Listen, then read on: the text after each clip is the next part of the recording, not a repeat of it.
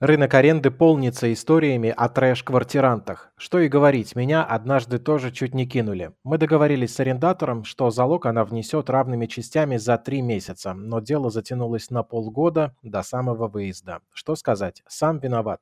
Она съехала максимально внезапно. Ситуация осложнялась тем, что я находился в другом городе, и разруливать все пришлось моему риэлтору, которая оказалась тоже практически мошенницей, но это другая история. Нервы обе они потрепали мне прилично. Под угрозой обращения в суд и благодаря вовремя взятым распискам и правильно составленному договору, с которым я мог идти к адвокатам, арендатор все же вернула долг по частям в течение нескольких месяцев. В этом выпуске я собрал для вас несколько кошмарных историй о том, что может случиться с каждым, кто сдает квартиру. Рантье – это не только пассивный доход, иногда это еще и ночные вызовы полиции, кражи техники и даже дверных ручек, кубометры мусора и даже трупы. Ужасные истории вам бриф расскажет наш. Не отключайтесь. Бриф спешл. Арендаторы-барахольщики, которые заваливают всю квартиру хламом с помоек. Простые, как 3 рубля жильцы, что рубят на полу в комнате мясо, топором. Съемщики, которые уверены, что соседи травят их своим Wi-Fi сигналом и рассорили вас со всем подъездом. Это далеко не все сюжеты, с которыми регулярно встречаются арендодатели по всему миру. Россия не исключение. Каждый рантье рискует нарваться на оборотня. Так можно назвать милого арендатора, который внезапно в один день решает, что квартира принадлежит ему и начинает выращивать в ней тараканов для коренного населения Мозамбика. Или выбрасывает вашу мебель, потому что она проклята. Пишите свои истории в комментариях, а я расскажу вам о тех, что собрал из первых рук среди своих знакомых и коллег. Начну с истории нашего редактора Ильи. Все имена вымышлены, а совпадения случайны. Десять лет назад друг освобождал комнату в съемной квартире и предложил Илье занять его место. В довесок шла пара соседей. Один из них растил 10 кустов запрещенных в России растений, а днем, пока все на работе, подсушивал их в духовке. Странно, но от запаха ему как-то удавалось избавляться. Впрочем, возможно, это и вовсе была полынь, а наш редактор просто что-то перепутал. Про второго соседа, что он тот еще фрукт, выяснилось уже после того, как он съехал. Из его комнаты оставшимся жильцам пришлось вынести 8 строительных пакетов с мусором. Им было завалено все в маленькой комнате. Но работа, на удивление, была оплачена. Этот парень, съехавший, любил спать в одежде на диване, и между подушками удалось найти завалявшейся мелочи на 4000 рублей. К счастью, когда Илья съезжал последним, у хозяйки не было никаких нареканий. Счастливый финал. Но не всегда все заканчивается хорошо, и никогда не знаешь, где тебя поджидает проблема при сдаче квартиры в аренду. Один мой знакомый сдавал лишнюю квартиру одному парню несколько лет. Раз в месяц они встречались для передачи денег, и ничто не предвещало беды. Однажды арендатор перестал выходить на связь. Хозяин поехал проверить квартиру и обнаружил в ней тело жильца. Тот оказался наркоманом и погиб от передозировки. Представляете, сколько разговоров пришлось вести с полицией. А вот еще один случай с другим приятелем. Он сдавал хорошенькую, чистую квартиру в новостройке. Начинка, отпад, все, что нужно для жизни. Туда заселился парень, с которым хозяин больше не увиделся. Деньги жилец присылал онлайн, а потом пропал. Как и вся мебель, вся техника и даже дверные ручки у межкомнатных дверей. Ни стражи порядка, ни арендодатель, сам в прошлом полицейский, не смогли найти преступника. Моя коллега Татьяна своего крейзи-арендатора встретила, когда сдавала квартиру уже не первый год. Жильцом стала молодая женщина. Поначалу на нее жаловались соседи. Мол, шумно и какая-то толпа в квартире. Таня поговорила с клиенткой, та обещала не шуметь, а про толпу сказала, что это родственники приезжали.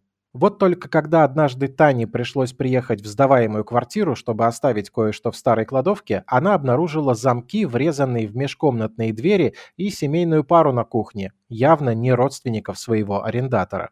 Оказалось, что женщина сняла всю эту квартиру, чтобы сдавать ее покомнатно. Сама она жила в одной комнате, а две других сдавала в субаренду.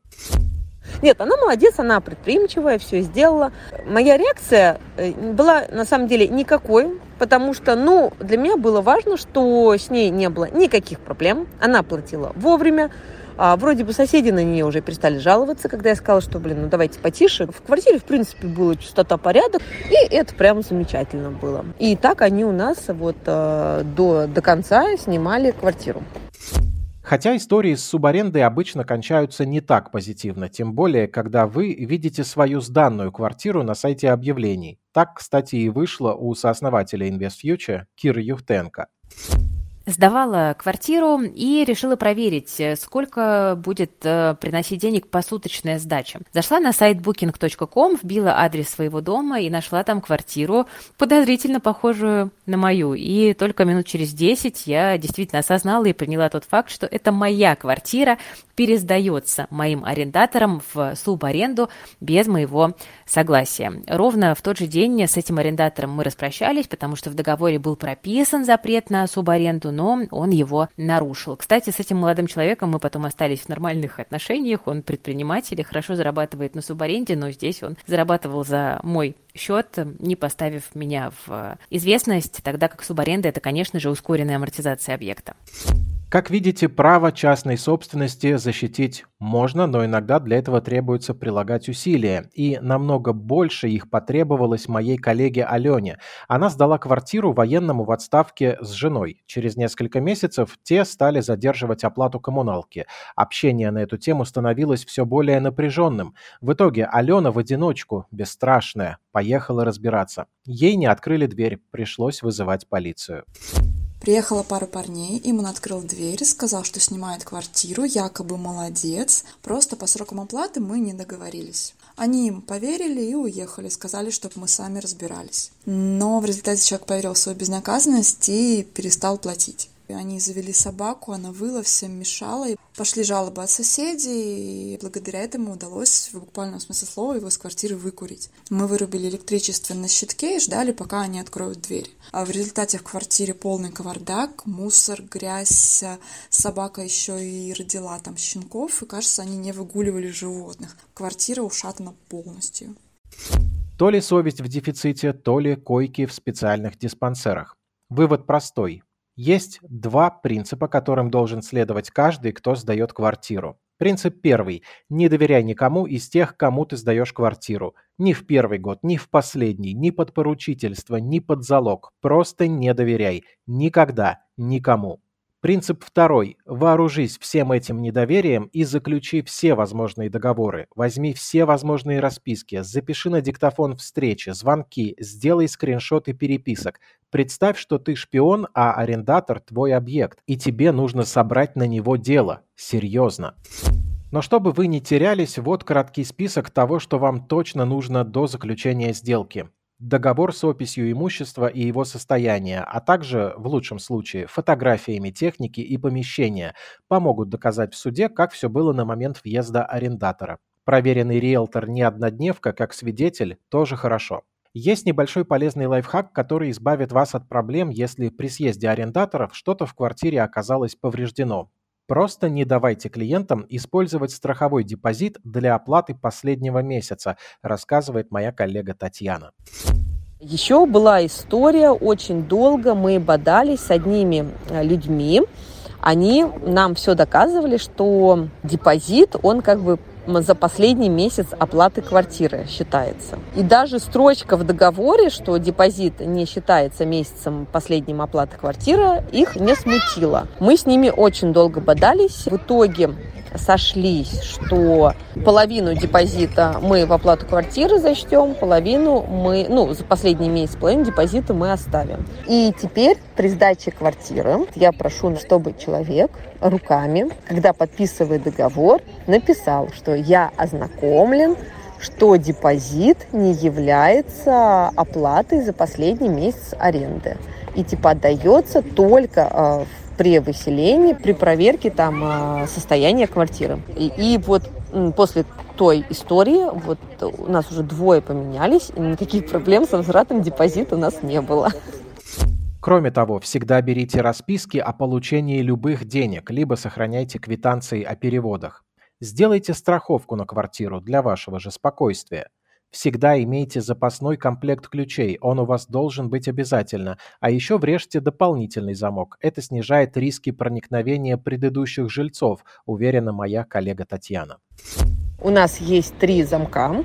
Один замок у нас есть в квартире, это когда мы приезжаем, мы меняем да, на наш замок, только у нас есть ключи. И у нас есть два дополнительных э, замка. То есть вот мы сдаем, да, у нас второй замок.